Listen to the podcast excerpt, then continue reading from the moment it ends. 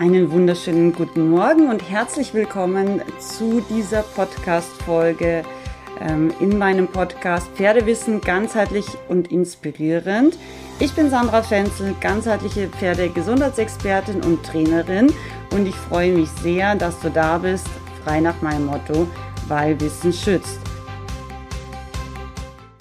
Meine Lieben, heute ist schon der zweite Adventssonntag. Wahnsinn, die Zeit vergeht. Und heute habe ich ähm, mehrere gute Nachrichten. Und zwar in dieser Podcast-Folge möchte ich dir vielleicht den wichtigsten Lebenstipp mit auf den Weg geben, der mir extrem geholfen hat, aber das im zweiten Teil. Jetzt möchte ich ganz kurz ähm, zu meinem aktuellen Projekt noch zwei Minuten verlieren. Und zwar, viele von euch wissen ja, ich schreibe gerade an einem Buch.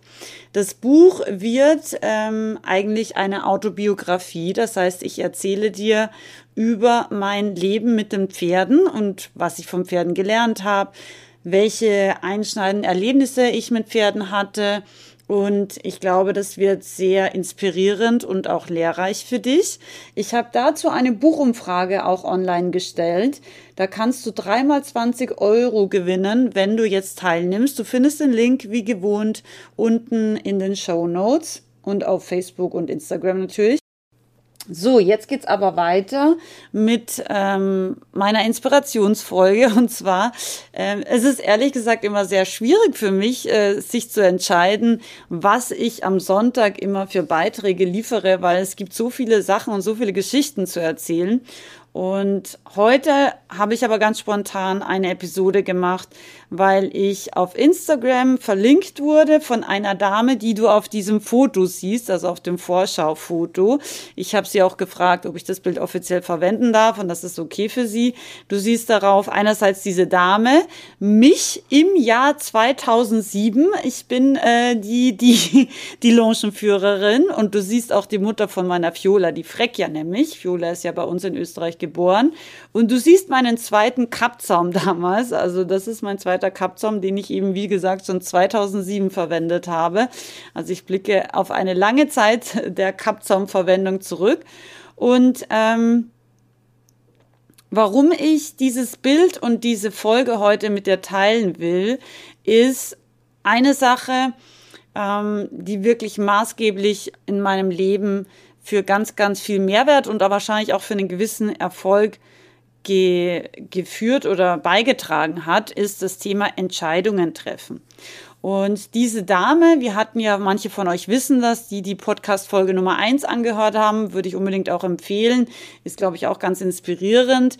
Ähm, die wissen, ich bin ursprünglich ähm, sozusagen als Hotelierskind geboren. Also mein Weg war eigentlich vorgezeichnet. Mein Vater wollte immer, dass ich unser Hotel übernehme in den schönen Salzburger Bergen. Aber ich wollte das nicht.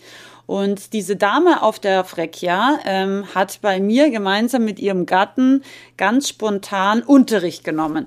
Und ich war und bin ja ein sehr strenger Trainer, immer schon gewesen, ähm, sehr, sehr genau. Und ich habe damals eben gesagt, ja, klar, ihr könnt Unterricht nehmen, aber wir beginnen immer an der Longe.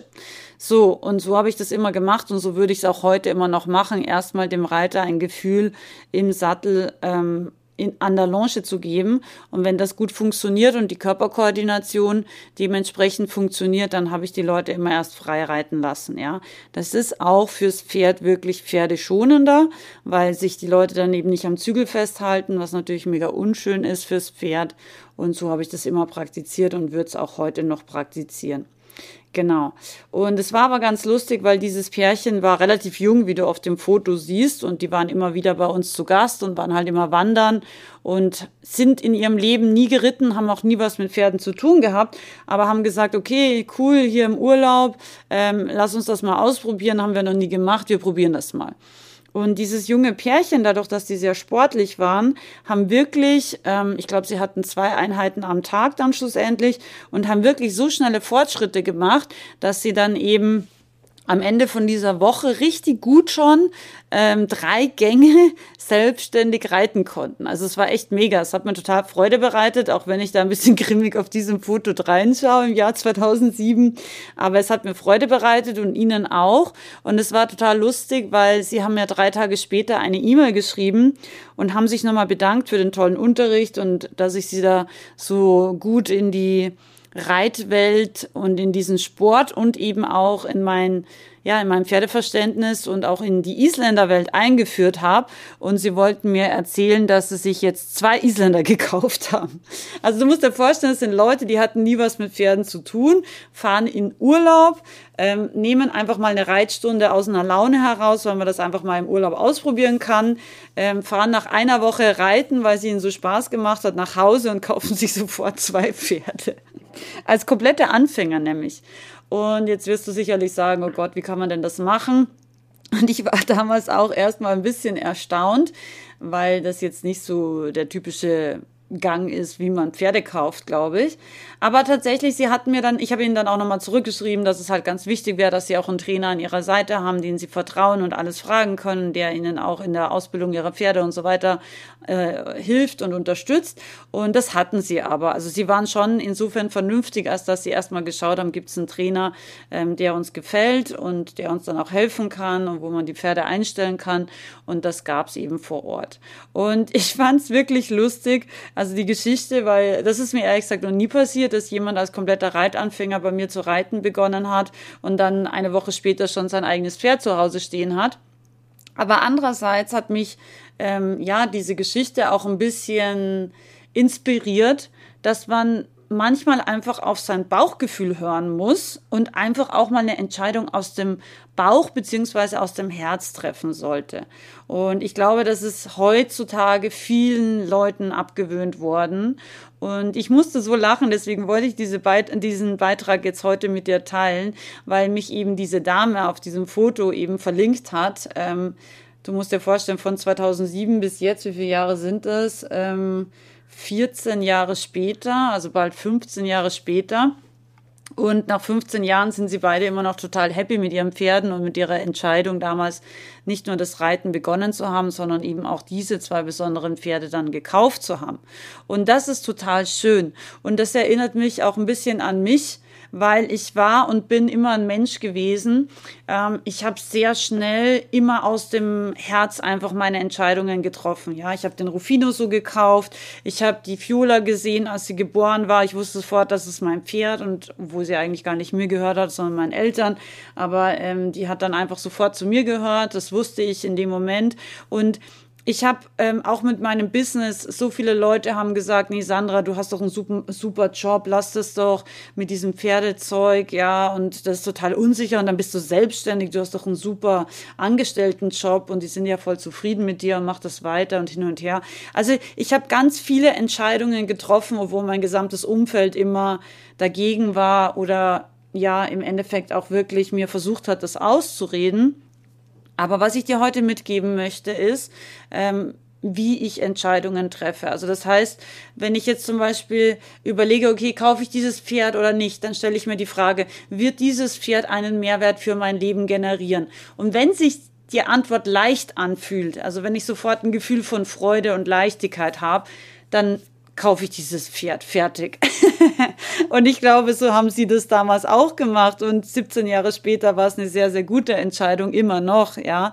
Und das ist eben so wichtig. Stell dir Fragen, also wenn du Entscheidungen treffen musst, stell dir Fragen und spür rein, fühlt sich das leicht an? Oder fühlt sich's nicht leicht an, also fühlt sich das schwer an, hast du kein gutes Gefühl, ja? Immer wenn sich's leicht anfühlt, immer wenn du ein gutes Gefühl ähm, bei dieser Entscheidung hast, ähm, ich kann nur aus meiner Erfahrung sprechen, aber dann hatte ich immer eine richtige Entscheidung getroffen. Immer wenn sich das schwer oder negativ äh, angefühlt hat, dann ist es meiner Erfahrung nach keine gute Entscheidung.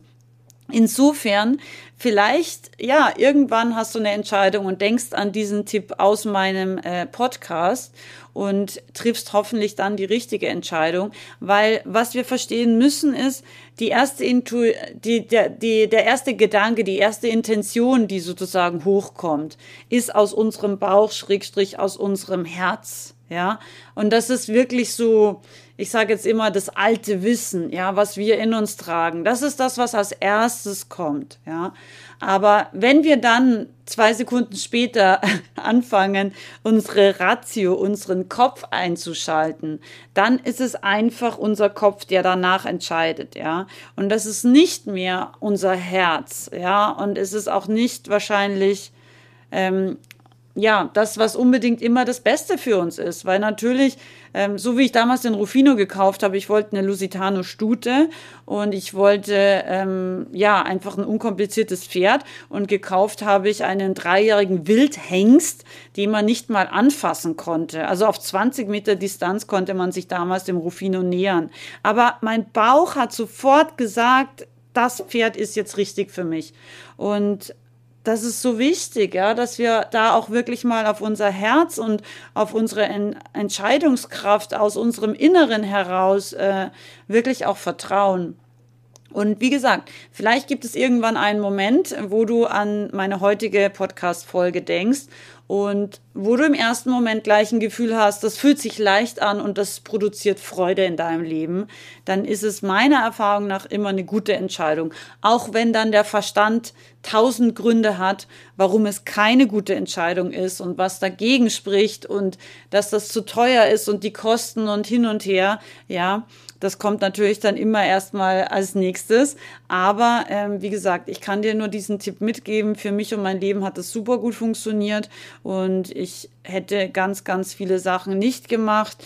Ähm, Wäre heute auch kein Pferdeprofi und würde wahrscheinlich immer noch in irgendeinem Bürojob äh, 14 Stunden am Tag arbeiten, der mir wahrscheinlich auch keine Freude machen würde. Ja, in diesem Sinne, das war's zur heutigen Podcast-Folge. Und ich freue mich, wenn du bei meiner Buchumfrage mitmachst. Und natürlich auch, wenn du mir Feedback äh, zu meinem Podcast generell gibst, beziehungsweise auch, wenn du in äh, Facebook und Instagram einen Kommentar zu dieser Podcast-Folge verfasst. In diesem Sinne wünsche ich dir noch einen wunderschönen dritten Adventssonntag. Und genieß die Zeit, lass dich nicht beirren von der Welt da draußen und ich wünsche dir noch einen schönen Tag. Alles Liebe, deine Sandra.